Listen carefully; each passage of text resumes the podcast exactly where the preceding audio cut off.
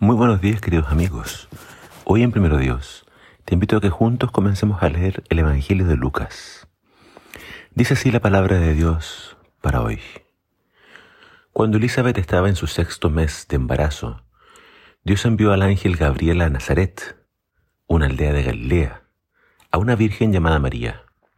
Ella estaba comprometida para casarse con un hombre llamado José, descendiente del rey David. Gabriel se le apareció y dijo, Saludos, mujer favorecida. El Señor está contigo. Confusa y perturbada, María trató de pensar lo que el ángel quería decir. No tengas miedo, María, le dijo el ángel, porque has hallado el favor de Dios. Concebirás y darás a luz un hijo, y le pondrás por nombre Jesús.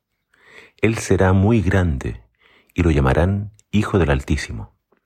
El Señor Dios le dará el trono de su antepasado David, y reinará sobre Israel para siempre. Su reino no tendrá fin. Pero ¿cómo podrá suceder esto? le preguntó María al ángel. Soy virgen. El ángel le contestó, El Espíritu Santo vendrá sobre ti, y el poder del Altísimo te cubrirá con su sombra. Por lo tanto, el bebé que nacerá será santo, y será llamado Hijo de Dios. Además, tu pariente Elizabeth, quedó embarazada en su vejez. Antes a la gente le decía a ella que era estéril, pero ha concebido un hijo y ya está en su sexto mes de embarazo, pues la palabra de Dios nunca dejará de cumplirse. María respondió, soy la sierva del Señor, que se cumpla todo lo que has dicho acerca de mí. Y el ángel la dejó. El médico Lucas después de una investigación exhaustiva, escribe este Evangelio para Teófilo, a quien le llama excelentísimo. Ese título se usaba para referirse a gobernantes o personas con un cargo muy elevado. De la introducción de este Evangelio aprendemos varias cosas importantes. Primero, que las buenas noticias de Jesús ya habían sido esparcidas por varios siervos de la palabra. Esa palabra se refiere a predicadores, y también es, una alusión a los otros evangelios que ya estaban circulando. Entonces habían varios relatos de la vida de Jesús. Lucas llegó a creer por la predicación. Alguien le habló de Jesús y él creyó.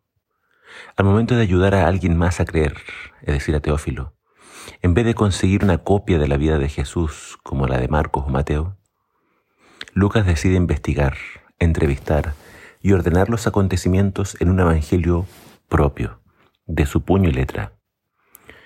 Dos, las buenas noticias de Jesús ya habían sido, ya habían alcanzado a varias clases sociales y por supuesto también a los gentiles, es decir, a los extranjeros, ya que Lucas es de origen gentil y también Teófilo.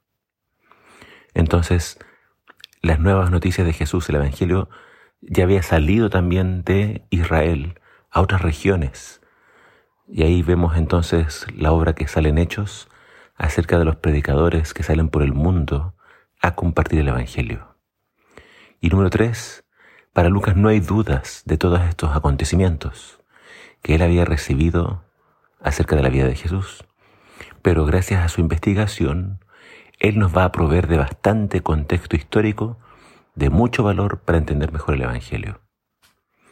En el primer capítulo de este Evangelio, Lucas nos va a contar sobre el ángel Gabriel y cómo éste anunció el nacimiento de Juan el Bautista y el nacimiento de Jesús. Juan el Bautista juega un papel muy importante. Él vino a preparar el camino para el Mesías. Acerca de Jesús, el ángel Gabriel nos dice que sería llamado Hijo del Altísimo. Y también se nos dice que su reino no tendría fin. Estos dos conceptos aparecen en el libro del profeta Daniel. Jesús es el Hijo del Dios Todopoderoso, el Altísimo, y Jesús es el Rey del reino que no tendrá fin. Entonces es interesante cómo hay un nexo en este comienzo del Evangelio de Lucas con las profecías del libro de Daniel. María preguntó, ¿cómo voy a quedar embarazada si soy virgen? La respuesta fue, el Espíritu Santo vendrá sobre ti y el poder del Altísimo te cubrirá con su sombra. Por lo tanto el bebé será llamado Santo y será llamado Hijo del Altísimo. Para esta pregunta, bueno, se le responde que es Dios mismo quien va a ser el padre de este bebé. Pero además se le contesta de que Juan nacería de sus padres en su vejez.